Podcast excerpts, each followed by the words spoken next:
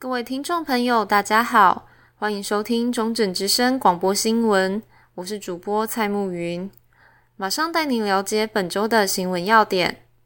十一月三日，连接嘉义市与嘉义县重要的桥梁新芦山桥抢先通车。新桥如何改善旧桥缺点？请听记者范丹的采访报道。桥安路安人平安，新芦山桥通车。新芦山桥在十一月三日举行了通车暨旧桥感恩典礼。虽然道路工程尚在进行，但桥梁先行通车，开放两个车道供民众通行。芦山桥历经四十年历史，是连接嘉义县市的重要桥梁，但有两个缺点。首先是入桥道路的九十度急弯，常有事故发生；再来是梁底高度不足，雨量大时甚至会淹过芦山桥面，必须封桥。此次庐山桥改建工程是中央及地方协力合作。社团法人嘉义市嘉义行善团理事长徐文志说明，原本在八八风灾时，行善团内部就提议改善庐山桥，但是庐山桥很长，所需经费是行善团无法独立负担的。经内部讨论后，将原本要改善庐山桥的经费捐献给政府。徐文志说。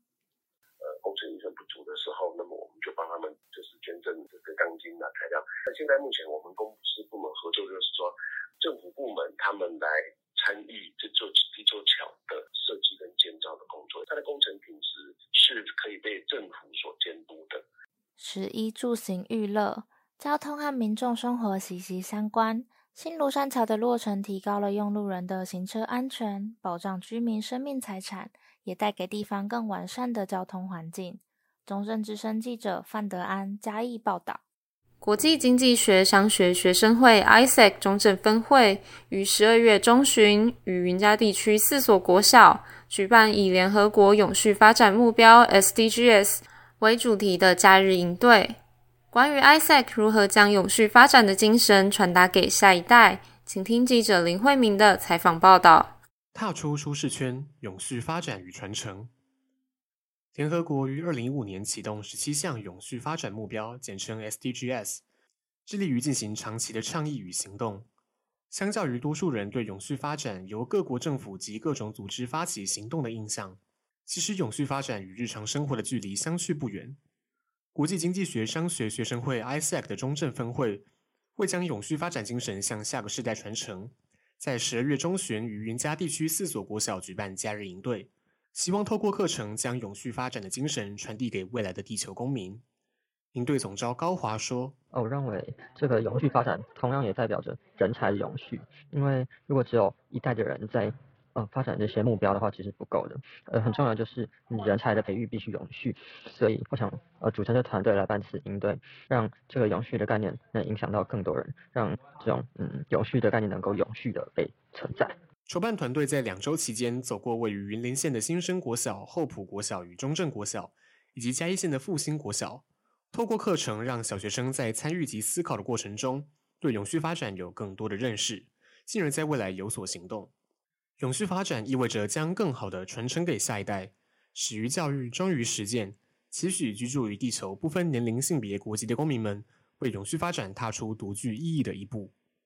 中正之声记者林慧明云林嘉义报道：国立中正大学于十一月七日至明年一月六日举办展览“凝视精彩”，介绍蓝染历史，并带领学生体验蓝染。关于蓝染工艺的过去与未来发展，请听记者徐建化的采访报道。凝视精彩，持续传承的一抹蓝。国立中正大学于二零二二年十一月七日至二零二三年一月六日举办秋季艺文展的最后一个展览“凝视精彩”，以蓝染作为展览主题，邀请讲师谢厚兰带领学生体验蓝染。蓝染属于天然植物染的一种，主要原料有山蓝、木蓝、蓼蓝、松蓝等蓝草。传统的蓝染程序会经过采蓝、打蓝、发酵的过程制作染料。谢厚兰说。染料它是从植物里面提炼出来的，它取之于大地，用之于人生。当我们染完以后呢，这些液体它其实是可以回归自然的。所以我觉得染染除了就是先民智慧、环保观念落实，其实它象征自然永续跟环境共生的一个精神。许多人常将蓝染与客家族群画上等号，但其实蓝染是属于全世界的工艺。